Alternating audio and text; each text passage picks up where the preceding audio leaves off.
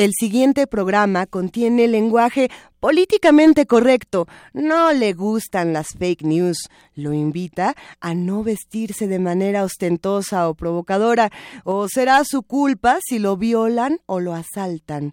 Lo invita, por supuesto, a no hablar de las noticias incómodas. O usted sabe bien, será su culpa si lo matan. Recuerde, la crisis está en su mente. Disfrute su transmisión y ya pare de marginar, por favor.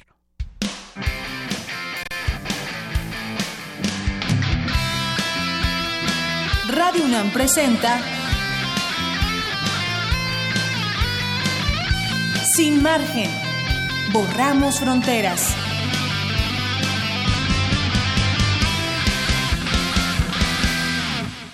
Ah, pues qué bonito que ya sean las 12 con 2 de este jueves 6 de abril y que las malas conductas de Radio UNAM que escuchan sin margen comiencen a manifestarse y a decirnos qué onda, dónde estaban, a, dónde se fueron. No nos fuimos, no nos vamos a ir. Todos los jueves a las 12 estamos aquí listos para discutir estos temas desde la irreverencia y la inteligencia. Les recordamos que estamos en arroba sin margen guion bajo UNAM y en el teléfono 55 36 43 39. Han pasado tantas cosas en una semanita nada más. Eh, ¿Qué les podemos decir? Pues que los periodistas que mataron, que creen, siguen sin podernos decir las cosas que están ocurriendo en nuestro país, las voces que se han silenciado a lo largo de los años, siguen ahí y nosotros debemos rescatar todas estas cosas que están ocurriendo. ¿Cómo le vamos a hacer? ¿Qué responsabilidad tenemos nosotros? ¿Qué responsabilidad tiene el Estado? ¿Qué responsabilidad? Bueno, los gobernantes, porque luego decimos el Estado y ya estamos hablando de otra cosa. Eh, ¿Qué, vamos a hacer? Queremos hablar de periodismo, queremos hablar eh, de lo que está ocurriendo desde dónde, desde las fake news, desde la marginación que hacen las noticias como de periódico, el estilo de la alarma o de cuál les gusta, qué periódicos leen los que nos escuchen. ¿Sí leen periódicos o ya nada más eh, se meten a Twitter, leen el encabezado, lo repiten como merólicos y sienten que ya se apropiaron de la información? Esa, ¿verdad? Dice Neto que esa es la que hace él. Yo también. Yo, yo no sé nada, ¿eh? yo nada más este, estoy repitiendo lo que veo en el Twitter. Es muy complicado hablar de noticias, es muy complicado vivir el periodismo, vivir... Eh, las vidas que viven los periodistas, que también, también son humanos, también comen, ¿eh? también platican, también, también tienen historias diferentes que contarnos. Vamos a hablar de todo esto el día de hoy y tenemos dos invitados fundamentales para el periodismo en nuestro país desde muchos puntos de vista. Ellos son Lucía Lagunes y Jorge Meléndez. ¿Les suenan los nombres? Porque al ratito les voy a contar quiénes son específicamente. A mí eh, me da gusto poder compartir un espacio con personas a las que el equipo admira tanto, los admiramos tanto y sobre todo en momentos tan difíciles donde nos surgen voces, nos surgen espacios, eh, hay una urgencia de espacios diferentes, no solamente los que ya tenemos tan establecidos. La mala conducta el día de hoy es nada más y nada menos que Frida Guerrera, mejor conocida, bueno, Verónica Villalbazo, mejor conocida como Frida Guerrera. Ella, eh, seguramente la recuerdan porque estuvo aquí en Sin Margen hablando de los feminicidios, un tema muy complejo que, que como bien decíamos, eh, pues, pues es feminicidio, no es asesinato. Entonces, hagan su tarea, por favor, queridas malas conductas, no, no, no me hagan enojar, porque el otro día que me dijeron que, que no existe el feminicidio, ya se me había caído el teléfono inteligente al excusado. No, por favor, vamos a, a seguir discutiendo estos temas, eh, porque vamos a hablar no solamente de qué, qué ejerce, qué, cómo se ejerce el oficio del periodista, eh, vamos a hablar también de la violencia que sufren, del acoso que sufren todos los días, y esto es algo que le ha ocurrido a Frida Guerrera en las últimas semanas. Tenemos música, por ahí seleccionamos canciones que tienen que ver con activismo, que tienen que ver con periodismo, que tienen que ver con lucha, eh, y tenemos un glosario desmitificador. Porque la palabra periodista está bien fácil, pero ¿sí saben qué significa ser periodista en México? Pues ahí les va, écheme mi glosario, por favor. Glosario desmitificador.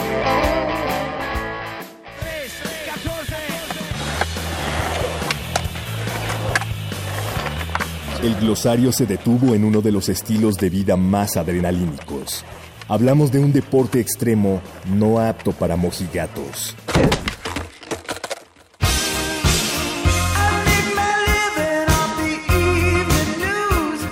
Ser periodista es ser portador de un mensaje, es unir los cabos sueltos de un hecho y transmitirlo a otros.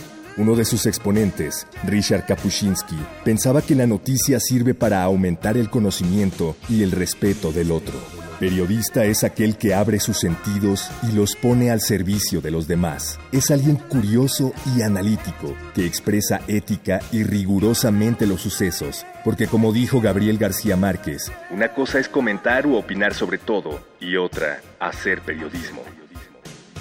Antes quienes se dedicaban a esto eran ciertamente valorados por la sociedad. Hoy, silenciarlos es algo tan común como impune.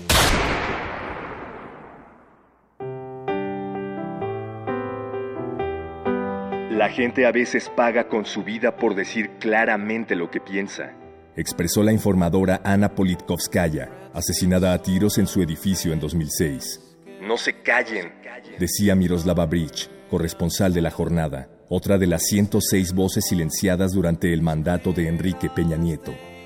Lo amenazaban por Facebook, dijo un colega de Cecilio Pineda, periodista guerrerense ultimado por llevar información en una de las comunidades más pobres del país. No terminaríamos de enlistar a quienes han sido asesinados por informar. Entienda usted, querido Radio Escucha, que este quehacer está lejos del entretenimiento llamado prensa de espectáculos. Ser periodista es jugar al detective y en muchos casos con poco o nada de recursos, bajo inclemencias y señalamientos, dejando la rabia, el asco, la tristeza y la euforia de lado.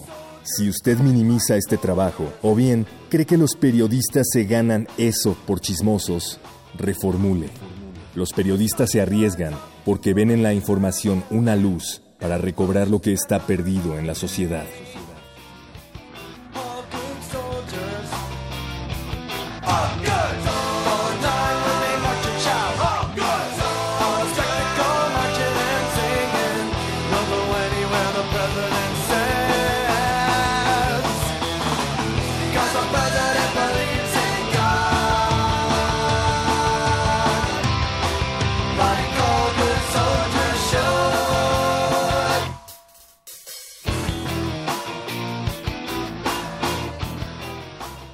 Oye tú.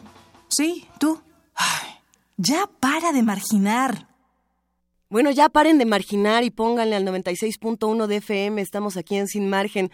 Pongan su teléfono en vibrador, nomás para pasársela bien, no se preocupen si suena, no, no se espanten aquí. Nosotros nos lo estamos pasando de lo mejor, porque vamos a hablar del oficio del periodista en México. Se pone buena la conversación cuando tenemos invitados de este tamaño y, además que admiramos tanto y que y que y que gracias a ustedes espacios como el nuestro pues puede existir no y tiene y tiene una pequeña entrada ya en la universidad qué bueno que ya la UNAM se empiece a encargar de estos asuntos. Pero bueno le damos la bienvenida nada más y nada menos que a Lucía Lagunes es periodista militante feminista se especialista en se especializa en, eh, en periodismo con enfoque de género es directora general de comunicación e información de la mujer mejor conocido como CIMAC en 2015 obtuvo el Premio Internacional de Libertad de Prensa por parte de la Universidad de Málaga, un reconocimiento a su labor en la democratización de los medios y la libertad de expresión.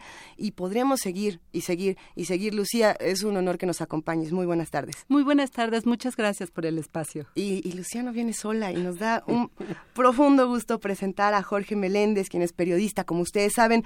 Eh, pueden escuchar su voz en distintos medios radiofónicos, caso de Radio Educación, IME, Radio Fórmula, eh, lo han visto probablemente en Canal 22 en Canal 11. En este momento tiene este periódico que nos parece eh, otro de estos espacios que tienen que existir y que nos urgen en, nuestra ciudad, en nuestro país, es Unión de Periodistas. Vamos a hablar un poco de lo que contiene. Jorge, bienvenido. Gracias, gracias a las dos, a Lucía de hace muchos años que no la veía y a ti por conocerte, aunque te escucho en primer movimiento generalmente en las mañanas salvo los días que doy clase en la universidad que no me permite escuchar. No, hombre, pues, desde la mañana hasta las 12 aquí en Sin Margen arrancamos hablando de temas tan importantes como el oficio del periodista en México. Y, y podemos empezar con algunos datos, ¿no? Para, para hablar de la violencia, ¿no? Que es algo que, que, queríamos tocar con ustedes porque sabemos que desde distintos enfoques eh, lo han abordado de una manera fundamental. A ver, del año 2000 de a 2006 más o menos se registró la muerte de 25 periodistas. ¿no? Ese es un primer dato que podemos lanzar. Y nos echamos otro nada más para seguir hacia adelante. En 2016 México se ubicó en el tercer lugar mundial de periodistas asesinados, solo por detrás de Irak y Afganistán, según las cifras presentadas por la Federación Internacional de Periodistas. Eh, ¿Qué nos dice esto? de los periodistas mexicanos. ¿Cómo, cómo podemos entrar a este tema, Lucía? Bueno, eh, ¿qué nos dicen las cifras más allá de los números? Nos habla de que no tenemos un Estado democrático, nos está revelando que eh, ser periodista crítico independiente en este país es una labor muy peligrosa porque hay una urgencia desde las esferas de poder de controlar la labor periodística. Yo creo que de eso nos hablan las primeras cifras. E-, en el disclaimer de este programa lo decíamos tal cual, no hay que decir noticias incómodas porque si no va a ser nuestra culpa que nos maten, ¿no? Eh, que parece un chiste, eh, no, no es tan gracioso cuando es una realidad en nuestro país. Eh, no podemos decir las cosas o nos matan. ¿Y, qué se hace con esto? ¿Cómo, ¿Cómo se vive desde el lado del periodista? Yo me pregunto, Jorge.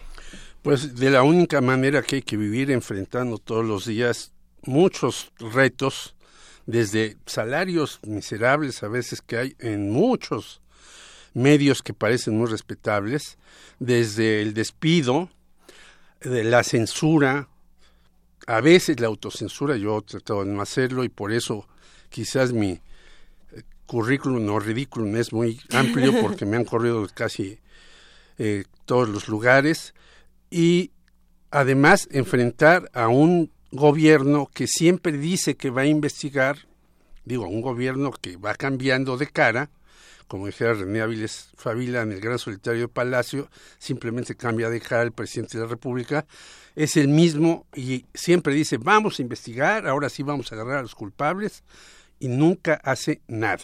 El reciente eh, numeralia de artículo 19 es el 99.7% de los asesinatos a los periodistas están impunes. Se han matado en, en este eh, sexenio al mayor número de periodistas que se tenía memoria, alrededor de 15, y hay todavía agresiones a medios al por mayor. Y antes se decía, bueno, es que son los narcotraficantes, porque es la bronca y todo. Hay narcotraficantes que hacen eso y más. Pero también este reporte nos dice que cerca del 60, 60% de las agresiones a medios y periodistas son por parte de los mal llamados servidores públicos, o sea, de los funcionarios de los gobiernos de distinto estilo, municipal, estatal, federal. Y Esa es la cuestión. Y sin embargo, a mí me resulta siempre interesante estudiar cómo se viven estas noticias en los mismos medios de comunicación. Eh, si, si matan a un periodista, eh, es impresionante escuchar a, diferentes locutores en estaciones de radio, en, canales de televisión, que dicen, bueno, es que estaba metido con, con los narcos, es que los malos son los periodistas, y criminalizamos una vez más a las víctimas, ¿no? los malos son los periodistas, las malas son las mujeres que se vistieron como se tenían que vestir, eh, los malos son los jóvenes que, que se, los matan por X o por Y. Eh, criminalizar a las víctimas es algo que, que se ha vuelto una tarea sencilla en nuestro país. Es el camino más fácil. ¿Cómo, cómo, cómo lo has vivido tú desde tu lado, Lucía? Yo creo que lo que acabas de decir tiene una tarea de reflexión que tenemos que hacer en general, quienes estamos en los medios de comunicación, pero también la sociedad. Efectivamente, en el caso de las mujeres periodistas, que en la numeralia global eh, en los primeros años no aparecíamos las mujeres periodistas en las agresiones, y no porque no nos agredieran, sino simplemente quienes estaban haciendo el registro no nos miraban.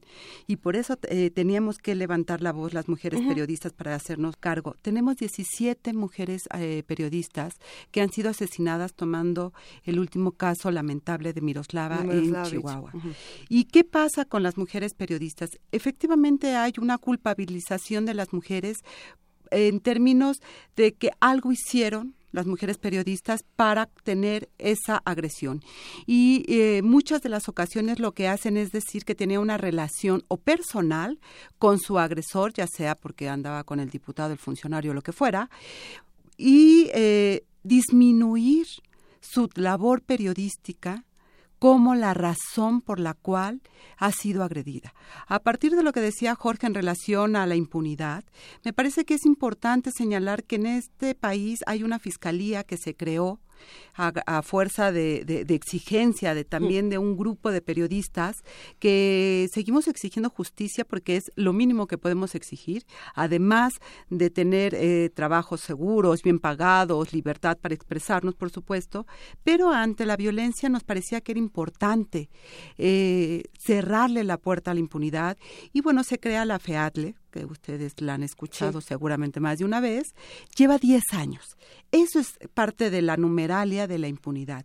En 2010 decía el relator de Naciones Unidas para la Libertad de Expresión, el señor Frank Larue, cuando vino y nos visitó aquí en México, decía que la impunidad es la puerta abierta a la repetición. Y sus palabras están más que digamos, sustentadas en la realidad. O sea, la impunidad con la cual las autoridades han dejado eh, las agresiones contra las periodistas, contra los periodistas, ha permitido que vuelva a ocurrir hoy una otra vez. Es decir, estamos hablando de 2017, estamos hablando de que estamos cerrando el mes más violento también de este año y de agresiones contra periodistas y la fiscalía sigue diciendo que está investigando, es decir, lleva 10 años investigando, solo hay dos casos de todos los que ha recibido, solo dos casos ha llegado a resolver, que no quiere decir hacer justicia, que es distinto. Exactamente. ¿Cuáles, son estos dos casos? No los tengo en la memoria, no sé si Jorge se recuerda. Ahora los, buscamos y los compartimos. Este, no tengo en la memoria el caso, pero bueno, ha sido un dato que ha estado sucediendo y que ha estado manejando. Incluso nosotras, en el último informe que tenemos de CIMAC en relación a, a periodistas, a mujeres periodistas que llama El Poder del Casicazgo, y que le pusimos así precisamente porque hay todavía esta cultura mítica de lo que significa un cacique en pequeñas comunidades donde es dueño y amo no solo del territorio, sino de la vida de las personas que están ahí. Y las periodistas en especial sufren mucho ese poder de los caciques, que en su mayoría son hombres. Ahí hay algo que, se puede analizar desde género y lo, haremos, por supuesto, y, y, que me llama la atención. Eh, aquí sí en todos los niveles y es el asunto de los derechos humanos y como la libertad de expresión pensábamos que estaban ahí siempre y nos hemos dado cuenta de que se pierden en un instante ¿no? o, de que a lo mejor nunca nunca los tuvimos como tal pues eh, un famoso influencer que no vamos a decir su nombre porque no merece un espacio en Radio UNAM, pero bueno, podemos nada citar esto que dijo en Twitter hace algunos días. Eh, dijo, en México no merecemos la libertad de expresión no nos la merecemos porque lo que escribimos, lo que tuiteamos, lo que compartimos en redes sociales es, es tan, tan banal, es tan, tan tonto, tan carente de sentido que no nos merecemos la libertad de expresión. Y muchos aquí nos quedamos fríos, dijimos, bueno, eh, a lo mejor tú no te la mereces porque no la quieres, pero es algo que nos hemos tardado en conquistar mujeres y hombres durante muchísimos años y no se puede perder. Eh, ¿Nos merecemos o no nos merecemos la libertad de expresión? El que dijo lo anterior creo que no tiene en la cabeza más que crisis mentales, como dice Peña Nieto. Porque... La crisis está en su cabeza, definitivamente. Porque la libertad de expresión es algo consustancial al ser humano y que se ha luchado durante siglos para que vaya ampliándose, porque no solamente se necesita tener un celular, un periódico, sino todo el mundo tiene derecho a la libertad de expresión y los gobernantes, que también lo tienen, tienen la necesidad de tener las orejas abiertas para escuchar, que no escuchan. Decía Lucía, tiene 10 años la fiscalía. Bueno, la fiscalía no hará nada, no hará nada. ¿Y por qué digo esto? Lo digo por conocimiento de causa. En primer lugar, el señor que está ahí sentado se llama Ricardo Nájera. El señor Ricardo Nájera fue vocero de algunos procuradores del DF y de algunos procuradores federales. Entonces no puede hacer nada un señor que ha sido vocero de la autoridad como fiscal. Segundo lugar, este señor fue citado por la Cámara de Diputados y ni siquiera asistió. Es decir, desprecia hasta los diputados. Y en tercer lugar, yo, junto con algunos compañeros, Rogelio Hernández entre ellos, nos saltamos a la Fiscalía del Gobierno del Distrito Federal. ¿Quién era el fiscal? Renato Sales, no Heredia, el papá, Gasque porque empezamos a investigar el asesinato de Manuel Buendía. Y Renato Sales Gasque no hizo nada. Entonces pedimos un fiscal especial que no los concedieron el señor Miguel Ángel García Domínguez. Y nosotros, con García Domínguez, fuimos investigando el asesinato de Manuel Buendía hasta que llegamos él y nosotros a la conclusión que el asesino cercano, por decirlo de alguna manera, era José Antonio Zorrilla Pérez, el encargado en ese entonces de lo que se llamaba Dirección Federal de Seguridad, que ahora sería el CISEN. ¿Por qué llegamos a esta conclusión? Porque el grupo que nosotros formamos de periodistas fuimos investigando paso a paso las cosas. Incluso tuvimos un incidente en Veracruz. Desde entonces están estas cosas en Veracruz. Ahorita vamos a Veracruz. A los tres días que mataron a Buendía, mataron a un compañero en Veracruz que se llamaba, se apellidaba Juárez Vázquez. Nosotros llegamos a Veracruz Bajando del avión nos estaba esperando un miembro de un cártel que entonces se llamaba La Sonora Matancera, que no tocaba música, sino tocaba música de balas. Y nos dijo, se van en este momento porque los secuestramos y nosotros nos fuimos. Entonces, si los periodistas, y es lo que estamos proponiendo, no hacemos un seguimiento a los fiscales y los obligamos a que investiguen en serio, los asesinatos y otras cosas de periodistas y feminicidios, digo yo, no se resolverán. La sociedad tiene que ser el trabajo del gobierno, porque el gobierno es inepto en todo o simula. Siempre crea instituciones, les da mucho dinero a los burócratas. Es en el mecanismo, por ejemplo, no hay dinero para investigar. No, pero, hay 25 burócratas. Sí, yo creo que es importante como señalar, el mecanismo no puede investigar, el mecanismo tiene una función de proteger, que eso no le exime de que tenga algunas falencias. Pero me Sin embargo, el mecanismo para que te dé la protección te investiga primero, Lucía. Tiene que investigar el contexto ah, en ese sentido. Entonces, pero, es como un análisis de riesgo.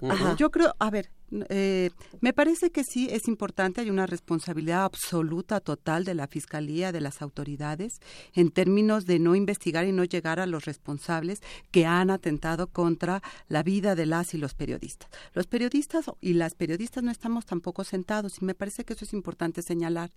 Eh, hemos salido a las marchas, nos hemos reunido, hemos hecho propuestas. Por eso yo hablaba de que la Fiscalía sale precisamente de la presión de la presión que surge no solamente a nivel nacional, sino a nivel internacional también.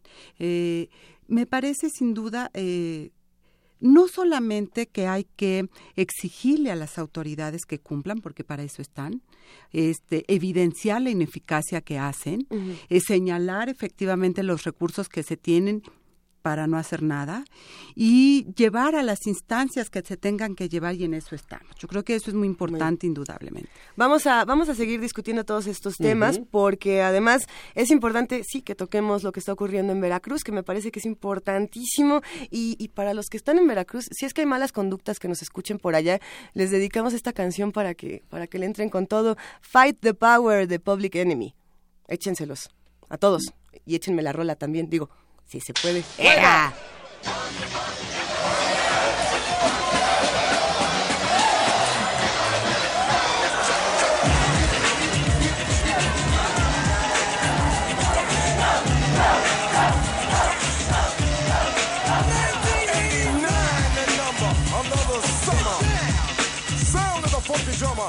Hitting your heart, cause I know you got a soul. If you're missing, y'all. Swinging while I'm singing. Hey, giving what you're getting. Knowing what I'm knowing. While the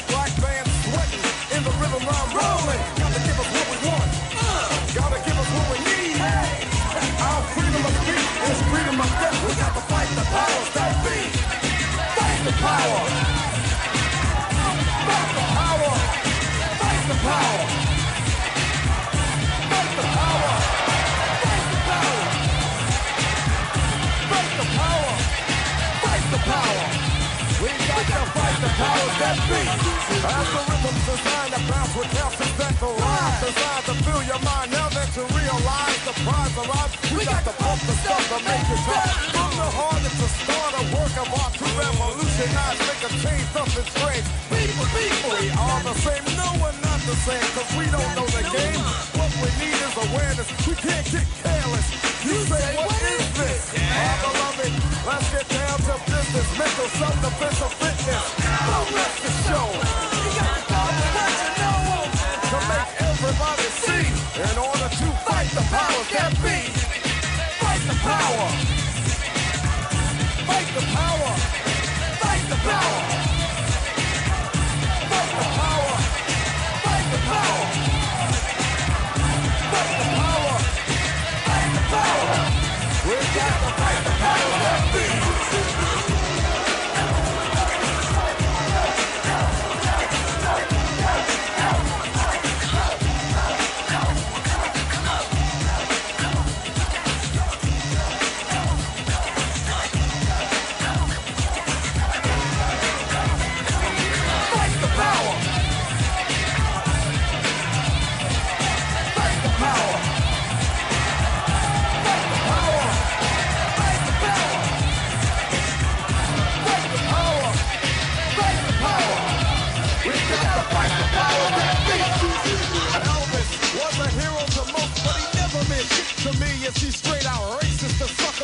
sucker was simple and plain. Motherfucking in John Wayne. Cause I'm black and I'm proud. I'm ready to fight cause I'm amped. Most of my heroes don't appear in no stamp. Sample look that you look and find nothing but rednecks for 400 years if you check. Don't worry, be happy. Was a number one jam. Damn if I said you can slap me right here. Get it? Now get this party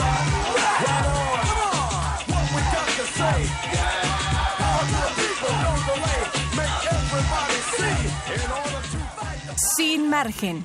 A través del 96.1 de FM.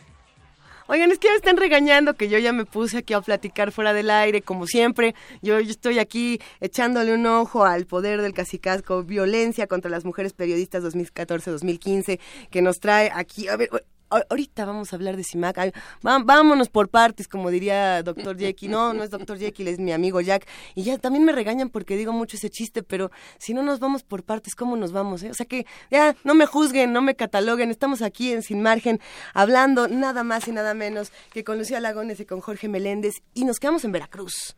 Y, y es un tema complicado porque en Veracruz, pues, si te violan no pasa nada. No importa si tienes 17 años, este, no es un problema y sales libre. En Veracruz, eh, si eres periodista y quieres decir las cosas, te matan o te amenazan. Y, bueno, no es, no es algo que nos estemos inventando, es algo que ocurre eh, todos los días. ¿Qué está pasando, Jorge Meléndez, en Veracruz? Bueno, Veracruz es el estado más violento contra los periodistas, aparte de otras violencias que ya mencionaron y seguramente mencionará con más puntualidad Lucía. Sí. Pero en. Veracruz hay el mayor número de periodistas asesinados en este sexenio, como 13 o 14, pero hay algo que se dice poco. Hay muchos periodistas de Veracruz que han salido de Veracruz. Afortunadamente, algunos de nosotros les hemos conseguido que los asilen en otros países. Hay tres compañeros en Estados Unidos, obviamente no se pueden decir sus nombres, uno en Canadá y uno en España. Sí. Y tenemos el horroroso caso de Rubén Espinosa, que es un asunto que no está resuelto. No está resuelto porque las investigaciones de la Procuraduría Capitalina señalaban que eran tres personas las que habían entrado al departamento, en donde también hay cuatro mujeres asesinadas, ¿no? Eh, con Porque saña. seguramente eran, eran muy promiscuas, Bueno, ¿no? Seguramente se eran muy hablaba de la, de la colombiana que traía una serie de patrañas que son eso. Entonces, y las asesinaron con una hazaña terrible. Pero nosotros tenemos noticia que hay tres huellas de tres personas diferentes, sangre de ellas y demás, que no están investigadas. Entonces, este caso no se ha resuelto, ni siquiera se ha condenado, sino está sujeto Sí. a un juicio y una condena muy alta, una sola de las personas que se supone grabaron y las otras dos están prácticamente absueltas. O sea, que hay todo un contubernio, no solamente en violencia en Veracruz, sino con otros estados. Como la Estoy Ciudad de hablando, México.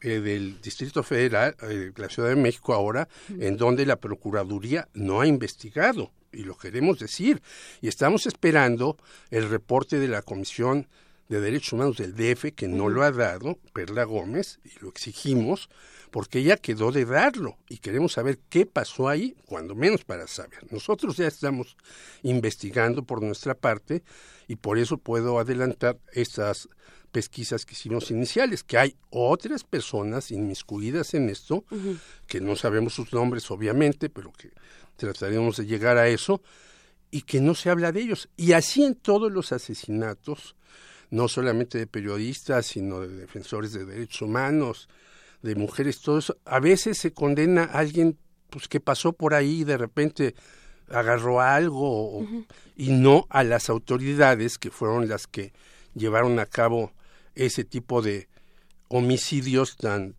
violentos, cruentos y a fin de cuentas lo peor, que quedaron impunes. Y Lucía. precisamente en relación a, a- a Veracruz, yo creo que hay que hacer un poquito de historia y recordar, o sea, no solamente, sin duda, eh, Rubén nos duele, pero nos duele Regina también, ¿no? Por supuesto. Eh, que pese a todas las investigaciones supuestas que se hicieron en, las, en, en, en el gobierno de Veracruz con Duarte, que hoy está prófugo, hay que recordarlo, ¿no? Los dos Duartes, digo, Los dos Duartes no están nada más, Sí, pero uno uno en el norte y otro en el sur, pues. Y uno lleva ya casi seis meses. y, y extrañamente no lo encuentran, ¿no? Es- es- estas cosas que uno no, no puede eh, entender. Eh, bueno, Regina no fue resuelto el caso entre comillas, pero no hay justicia y por eso me parece tan importante señalar estas diferencias. Las autoridades pueden resolver el caso diciendo ya encontramos, como dice Jorge, eh, a un maleante que entró a la casa de Regina y la mató porque seguramente le quería robar y luego inventan sobre las mujeres una serie de prejuicios eh, sexistas, misóginos para justificar el crimen y no investigan en el caso muy concreto de las mujeres el tema de libertad de expresión. Sin embargo, este decir que no pasa nada cuando no se investiga, me parece que le eh, ayuda a la autoridad. Sí. Claro que pasa. Cada que queda un crimen impune, de verdad dejan la puerta abierta para que vuelva a ocurrir, porque el mensaje que están mandando es que no van a investigar y que entonces lo que pueden hacer es asesinar. Y ahí me parece que tanto eh, todos los estados, el Distrito Federal es el, un- el segundo más violento en el país para periodistas y personas defensoras. Esta ciudad con un gobernador que quiere ser presidente y que, va a negociar muy bien para poder llegar a él, eh, lo que está haciendo es simular, simular, tiene un mecanismo que no funciona, tiene un consejo que no va a ningún lado Sí. y una a, este una procuraduría que tampoco está investigando. Entonces yo creo que ahí hay como grandes tareas en el Distrito Federal en la Ciudad de México también por resolver y que hay que hablar de ello. A ver, y pe- pensando en la ciudad, pensando en el país y en las herramientas que tienen los periodistas, las periodistas para ejercer un oficio tan difícil en, estos momentos, tan violento, tan complejo. Eh, hablábamos fuera del aire cuando estábamos en, en la terracita aquí eh, preparándonos para entrar a Sin Margen de lo que pasa con la información, con el acceso que tenemos a la información. Tenemos ahora una ley de archivos, por ejemplo, que nos dice, bueno, y ahora como en 700 años se van a enterar de qué pasó en Tlatlaya, digo, por si andaban con el pendiente, y, y de Ayotzinapa ni se diga, y bueno, y podemos seguir con diferentes homicidios, con diferentes feminicidios, con muchas cosas que han pasado, que, que no tenemos por qué contarles, porque pues por seguridad eh, hasta dentro de mucho tiempo. Ese es uno de los obstáculos. ¿Qué otros obstáculos tiene en este momento un periodista que quiere ya, ya ni siquiera digamos un periodista con trayectoria, vámonos hasta los jóvenes que quieren empezar y que dicen, bueno, yo ya ni siquiera le voy a entrar porque me voy a autocensurar, ¿no? ¿Cómo, cómo, cómo está este rollo, Jorge? Pues mira, no solamente es lo de archivos, que en efecto, aparte de eso, ya los archivos de la Dirección Federal de Seguridad que antes estaban abiertos ya los cerraron, Sí, no, bueno. sino es la ley de transparencia. Si tú quieres saber, ya no hablemos de, de tiempo atrás, porque nosotros cuando vimos lo de Buen Día, empezamos a investigar a un señor gobernador que se llamó Agustín Acosta Lagunes, que tenía un jefe de policía que se llamó Arturo Acosta Chaparro, que era uno de los principales comandantes de la Guerra Sucia.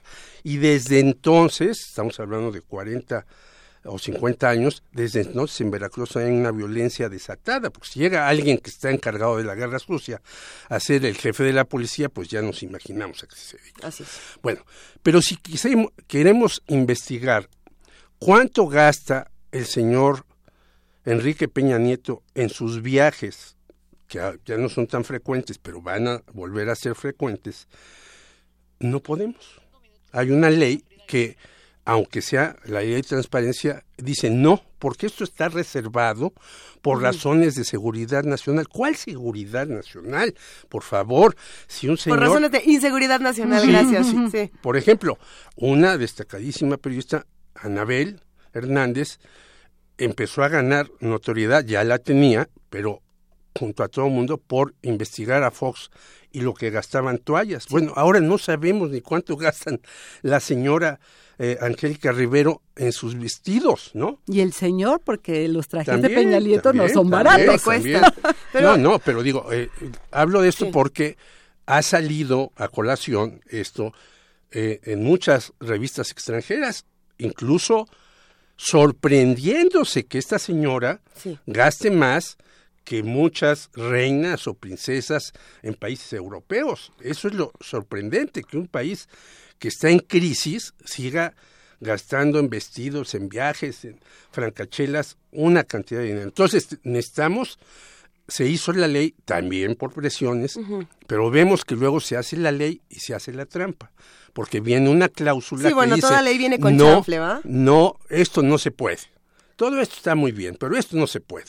Es lo que ocurre con las también las investigaciones de los asesinatos de los periodistas, que de repente te dicen, bueno, esto no, porque esto está reservado para tal y tal cosa. Entonces, hay que seguir impulsando que se abra realmente aquello. Sí, no, nada más rapidito en relación a lo que dice Jorge eh, sobre las dificultades de investigar. Mira, por ejemplo, en CIMAC, que somos también una agencia de noticias y Sí. que damos seguimiento al tema de violencia contra mujeres. Antes, y cuando digo antes, estoy hablando de hace más o menos como 15 años, teníamos acceso a la información sobre violencia contra mujeres en la Ciudad de México. ¿Qué La ahora? Procuraduría mandaba información. Bueno, hace no. 15 años no hay información Ah, y aunque caray. tú la pidas, no te la dan. Y eso te habla de la opacidad que hay.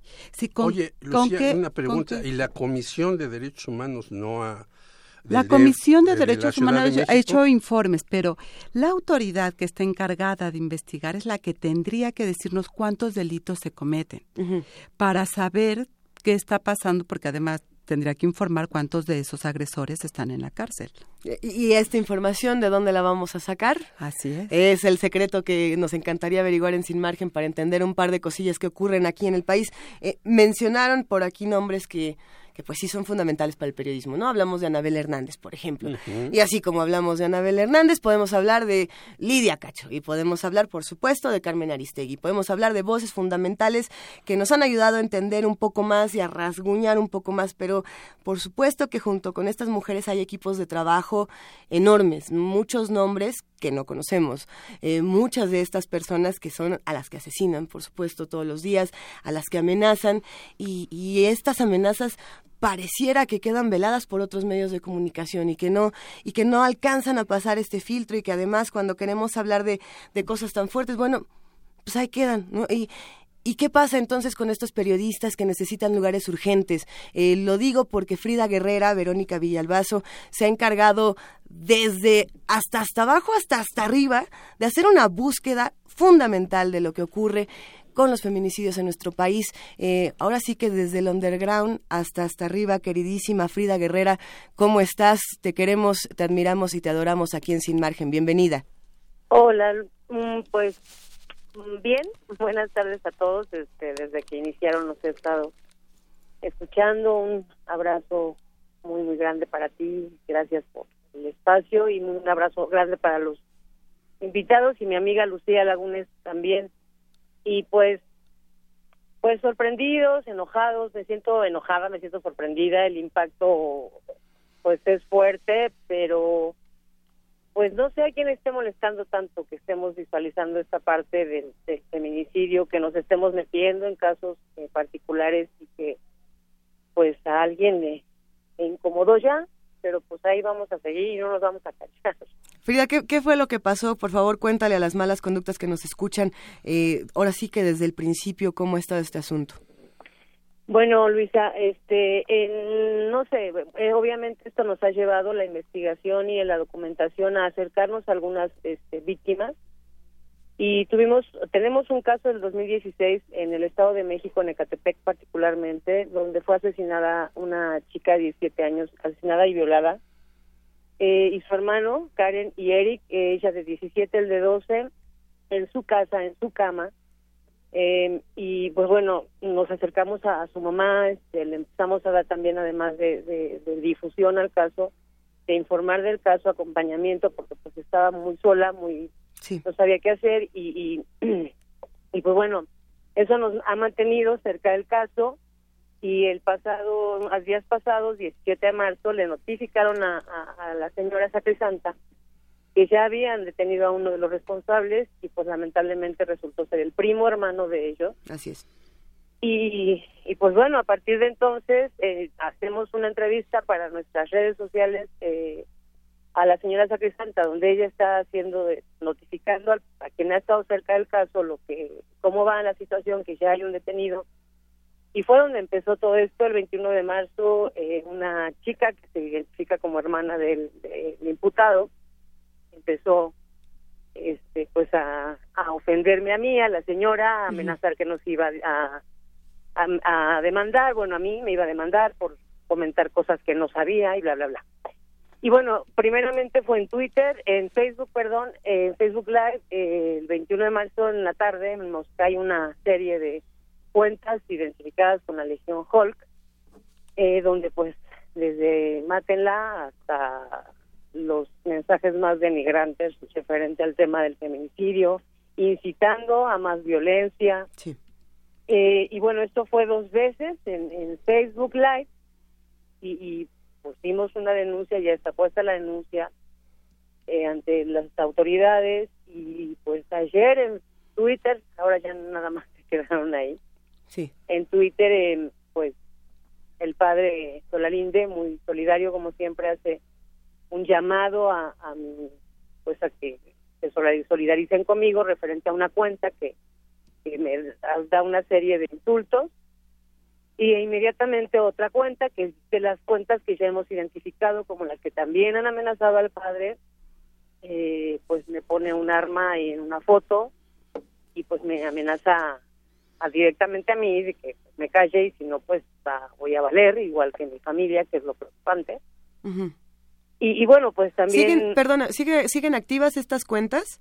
hecho, este, invitó el padre a que se bloquearan, pero yo creo que algo importante, y Héctor de Mauleón lo hizo, Ujú. o sea, Héctor de Mauleón tenía un agresor por Twitter Es justo, y sí. finalmente Sí, lo agarraron. O sea, yo eso es lo que quiero y creo que eso tenemos derecho todos y todas a que a ejercer nuestra nuestra labor informativa, eh, defensora, lo que hagamos eh, con libertad y con seguridad de que las autoridades se tienen que poner a trabajar, Luis.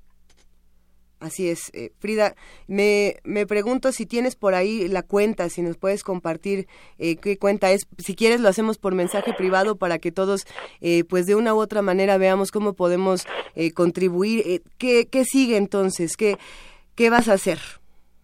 Bueno, mira, este, de hecho ayer precisamente, eh, mm, pues le mostré esto, estos, estas agresiones al policía de investigación que me asignaron. Y pues estoy esperando a que el MP me, me hable para decirme que sigue. Eh, sí hice un poquito ahí de escándalo con la, con la nota y por ahí alguien nos ayudó a robar a la PGR, a Sí. la Policía Federal. Eh, pues para, o sea, el tema es que tiene que intervenir la Policía Cibernética inmediatamente y, cuando me contacto con la Policía Cibernética me dicen, sin problema, usted eh, estamos dispuestos a, a- a investigar las cosas, pero pídale al MP que, que nos haga la solicitud, porque pues desgraciadamente todo es burocracia y todo tiene No, que pues sí. llevar un protocolo. Ujú. Y bueno, pues es hasta, hasta el momento, no ya hablé con la, con la gente que tenía que hablar del- de, la- de ahí de la Procuraduría para que hicieran la solicitud, pero hasta la fecha no han hecho. Nosotros seguimos atentos precisamente el caso de Héctor de Mauleón, así como el de Julio Astillero, entre muchos otros que han recibido este tipo de amenazas.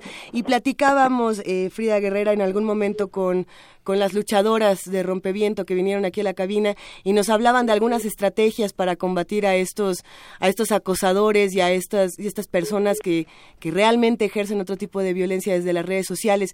¿Qué, consejo le das a los jóvenes periodistas que, que precisamente viven esto todos los días? Y también desde el punto de vista por completo de género, porque no va a ser lo mismo eh, las amenazas que recibas tú que las que reciba, por ejemplo, Héctor de Mauleón, ¿no?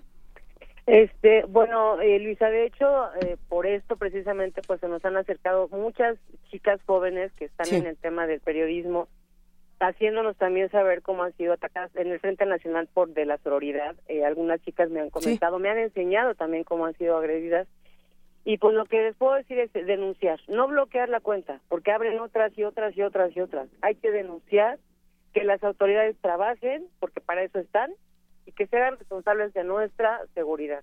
Y si lo hacemos, y lo tenemos que hacer público, y tenemos que hacer gritar y cacarear, y para que no nos callen, hay que hacerlo. De otra manera no los vamos a parar, no podemos ya normalizar también ahora este tipo de violencia. Eh, Frida, ¿dónde podemos encontrar más de tu trabajo? Todos aquí eh, nos preguntamos una vez más si nos puedes compartir tu blog, los espacios en donde estás para que te sigamos desde cerca. Gracias, Luisa. Es arroba Frida Guerrera en Twitter, Frida Guerrera en Facebook y mi blog que es fridaguerrera.blogspot.mx que ya, ya está por cumplir 11 años. Pues te abrazamos, tú sabes bien que desde aquí te admiramos y te seguimos todos los días eh, y no solo eso, nosotros opinamos que la violencia no se, no se resuelve con más violencia, entonces vamos a buscar otro tipo de herramientas para combatir todos estos asuntos. Eh, gracias por la labor que haces todos los días, Frida Guerrera. Al contrario, Luisa, muchas gracias por, por el espacio. Y- Y un abrazo y saludo a todo tu auditorio. Pues sí, acá, acá seguimos, querida Frida. Nosotros vamos a seguir hablando precisamente de estos tipos de violencia con Lucía Lagunes y con Jorge Meléndez. ¿Cómo ven? ¿Cómo ven este caso? Los, los Pues- trolls, los, este, desde machitrol hasta femitrol, y todo, todo lo- la violencia que se oye en redes Lo sociales. que dice es muy importante porque hay mucha más violencia que nos imaginamos. Si le acaba de cerrar el norte de Ciudad Juárez, eso se Ea. sabe. Pero lo que no se sabe es que cerró un bloque en Sinaloa que se llamaba La Puerta y cerró casi por el mismo hecho de Ciudad Juárez, porque a ellos los amenazaban y los amenazaban y los amenazaban y llegaba el cártel de el licenciado de Damaso y les decía que publicaran esta cosa y llegaban los hijos del Chapo Guzmán y les decía que publicaran la otra parte y llegaba. Entonces el periodista a veces está pues en un bamboleo. No, no olvidemos que un diario de Chihuahua hizo un editorial pues muy provocador, yo diría, y muy valiente, diciendo, a ver, señores del crimen, díganos qué vamos a publicar, porque nosotros no podemos estar publicando una cosa y publicamos una cosa y llega un cártel y nos balacea. Publicamos la contraria y llega otro cártel y nos balacea, etcétera, etcétera. Y digo muy provocadora porque siguieron publicando cosas como Proceso ahora, por ejemplo, publica cosas que dice es de la redacción, para no decir qué informador fue a enterarse de tales Sí. costos. Y ante esas cuestiones, como dice Frida Guerrero, va uno ante alguna autoridad y le dicen, vaya al segundo piso, que le saquen 10 copias y regresa aquí. Luego fíjese que aquí no es, sino en el juzgado. está. Ya que Es tenga las copias, me las escanea y me las manda por mail. entonces no hay no hay esta cuestión para realmente proteger no solamente a nosotros que además nosotros ya somos conocidos también nos pueden matar no estoy diciendo que no pero hay muchos muchos compañeros que están haciendo una labor informativa maravillosa y coincido muchas mujeres ahorita que mencionaba mujeres Ana Lilia Pérez se tuvo que ir varios Sí. años de México ya está aquí acaba de hacer un libro que se llama Vergüenza en donde documenta paso a paso todas las agresiones del ejército a muchas comunidades, a mujeres, a informadores y demás. Ahí está el libro, ¿no? Es decir, regresó con más ánimos para hacer cosas. Y yo diría que en los últimos años, bueno, las compañeras, las periodistas de a pie y todo eso nos han dado un ejemplo maravilloso a quienes tenemos más años ejerciendo el periodismo porque se han enfrentado y han hecho unas investigaciones primordiales para el país. Hay, hay un tema que, que, me gustaría platicar contigo, Lucía, porque me llamó mucho la atención en, en conversaciones con distintos eh, sujetos que no, no, bueno, ya después platicaremos de ellos aquí al aire. Eh, hablamos de lo que pasó con Miroslava Bridge y, y de cómo la violencia que sufren las mujeres periodistas es muy diferente a la violencia que sufren los hombres periodistas y, y sobre todo de, desde el discurso. Uh -huh. Es decir, ahora que, que llega esta noticia lamentable y que está ocurriendo todo, toda esta investigación con Miros, Miroslava Bridge, muchos dicen, ah, bueno, es que eh, la están investigando así porque como es madre, entonces eh, es muy diferente porque no la pueden acusar de ser promiscua, pero porque estaba su hijo ahí. O la están investigando o si sí se está resolviendo porque no la van a, a, a relacionar directamente con el narcotráfico porque por la edad, por el perfil, es decir, eh, siempre hay un, un, prejuicio antes de hablar eh, de las mujeres. Si es una mujer joven, la vamos a meter en esta cajita. Si es una mujer eh, adulta, de, de eh, ni siquiera llegando a los 50, en otra, de los 50 para adelante, entra otra cajita. ¿Cómo se estudia esta violencia hacia las mujeres periodistas? Por ejemplo, en el caso de Miroslava, por ejemplo, en el caso de Regina y en muchos otros. Bueno, yo creo que y es mucho de, de lo y es mucho de lo que hacemos encima, bueno, uh -huh. de lo que tuvimos que hacer porque efectivamente no hay una metodología que reconozca esta desigualdad y la, la creamos precisamente en CIMAC para poder hacer esta diferenciación uno tenemos que darnos cuenta de que efectivamente en esta sociedad hay un digamos, una doble vara para medir y para reconocer si eres hombre, si eres mujer, de entrada. Si eres hombre, ya, por el simple hecho de ser hombre, eres valioso, er, lo que hagas va a ser muy importante, no importa lo que hagas. Si eres mujer, pues te va a tener que costar el triple, porque tienes que demostrar a ver si es cierto que eres tan buena como para merecerte tener un micrófono y a ver uh -huh. si eres tan capaz para estar en una, en una conducción, en una cabina. Oh, y si sí. eres joven, híjole, es que ya sabes cómo son las jóvenes, son como muy raritas y luego son bien irresponsables y luego, en fin, todos estos que estoy poniendo como ejemplo son... Si eres lesbiana, no, no es Uy, cierto. no, no, bueno, en fin, Mucho ya. mayor. Es decir, si tú eh, hay una serie de estereotipos que incluso en las propias notas periodísticas, cuando hablan de la violencia contra las mujeres, dejan entrever que algo tuvo que ver, ¿no? Eh, mu muchas de las periodistas, la propia Ana Lilia, hablaba yo con ella hace unos días, y a ella no, no, no, digamos, a ella la de, le demeritaban muchos colegas porque creían que ella no había hecho la investigación por la cual estaba siendo agredida, uh -huh. sino que, claro, siempre hay un buen periodista hombre maravilloso que les enseña a las mujeres porque nunca sabemos y parece ser que ellos nacen con ello. Entonces, eh, siempre había como esa disminución del valor periodístico de lo que ella había hecho y cómo entonces eh, seguramente lo que pasaba con ella no era no era tan importante. Sí. Pero hay se les dice putas, se les dice, me acordé que podíamos decirlo, se, se les dice... Lo puedes decir cuantas veces quieras. Se les dice promiscuas, se les dice eh, que la verdad no tiene nada, que si son feas, que si son bonitas, que si que anda haciendo en la noche, pero si ya sabe, incluso eh, las autoridades han llegado a decirle a las compañeras, si ya sabe que le van a amenazar, ¿para qué escribe de eso? Deje, dedíquese a otra cosa. Es decir, eso no se lo dicen a los compañeros a los compañeros no se atreven a decirle que deje de ser periodista. Incluso hay muchos de los sí, agresores, ¿eh? sí. muchos de los agresores le llegan a pegar a las periodistas. Es decir, hay un, en un, tenemos varios casos de compañeras que al estar entrevistando hacen una pregunta, al señor no le gusta y le suelta un golpe porque la pregunta no le gustó, punto. Y, y ahí hay, algo, y, y, con todo el respeto a las malas conductas que nos escuchan, pues sí, si le pegan a un hombre periodista es porque fue un valiente y si le pegan a una mujer periodista es porque es una pendeja, ¿no? Esa es como la, la dinámica. No en todos los casos y no todos los periodistas hombres ni todas las periodistas mujeres se rigen bajo estas reglas. No, afortunadamente tenemos a muchos periodistas hombres que luchan eh, con feminismo, con otro tipo de herramientas, ¿no? Que eso es interesante también de estudiar. No son todos, habrá que seguir eh, construyendo caminos diferentes, ¿no? Pero, pero bueno, nos queda muy poquito tiempo de programa y es, es triste porque queremos otra hora. Los de Prisma R1 nos dejan una hora más Que sí, dicen que sí. Ah, no, que no. A ver, nos queda poco tiempo, pero sí queremos hablar del, del maravilloso trabajo que hacen Lucía Lagunes y Jorge Meléndez. A ver, eh, tenemos un, un poco de tiempo para hablar de Unión de Periodistas, querido Jorge.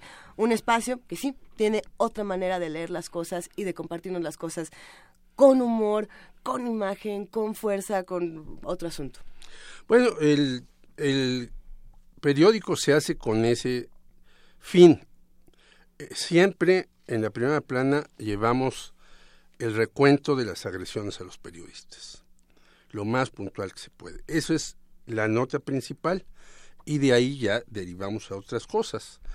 Incluso el periódico que está procesándose habla sobre las agresiones del ejército.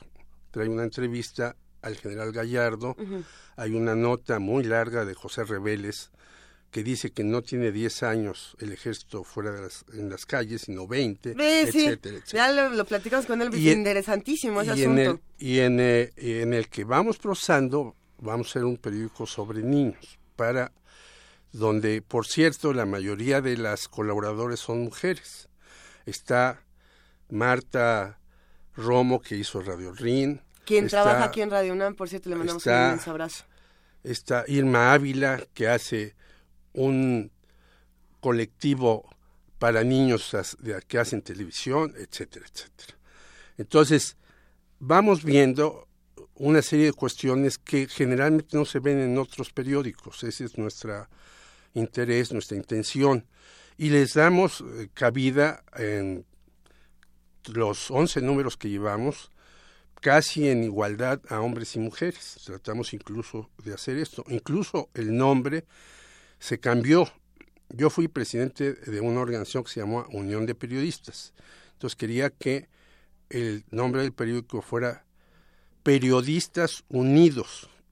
Y protestaron algunas mujeres y dijeron no, porque entonces deja fuera a las mujeres.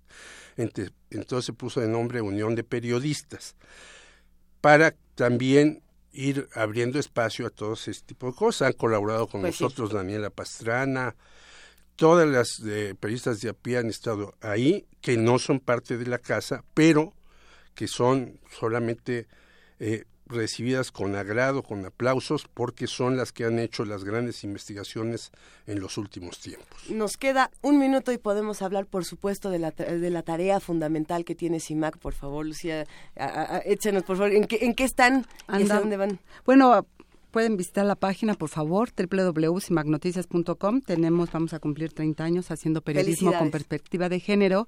Pero antes de que se nos acabe el, el- el tiempo, me gustaría invitar a tu auditor, invitarte a ti, porque el próximo 9 de mayo vamos a hacer un foro en el Centro Cultural España que se llama eh, Mujeres Periodistas, la fuerza de sus voces, precisamente porque queremos hacer visible la labor que estamos haciendo las mujeres periodistas y los aportes que hemos hecho en el periodismo, además de la violencia. Entonces, bueno, las invitamos ahí, hacemos periodismo, estamos haciendo un seguimiento, obviamente, sobre las agresiones de mujeres periodistas, pero también sobre la violencia que se ejerce contra las mujeres todos los días. Vamos a compartir toda la información en redes sociales, tanto de CIMAC como de Unión de Periodistas. Eh, Gracias. querido Jorge Meléndez, querida Gracias, Lucía gracias. Lagunes, cuánta admiración. El equipo les aplaude, nos ponemos de No, pie y de verdad que los admiramos Les muchísimo. agradecemos mucho. Nosotros ya nos vamos, periodistas, periodistas, periodistus, periodistas, unidos en contra de la violencia, no nos maten. Carajo, ya nos vamos. ¿Quién hace sin margen? ¿Ustedes lo saben? Sí lo saben, ya me voy, ya, ya, me quedan dos segundos. Adriana Ávila, Ernesto Díaz, Ana Salazar, Luis Garza, Álvaro Gallardo en los controles técnicos, está Arturo González, Jessica Trejo es nuestra queridísima productora, yo soy Luisa Iglesias y como nos quedan aproximadamente 10 segundos, les puedo decir que la próxima semana vamos a hablar de vudú. ¡Ah! ¡Adiós!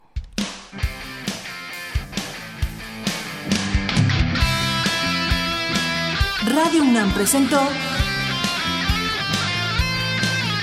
Sin margen. Borramos fronteras.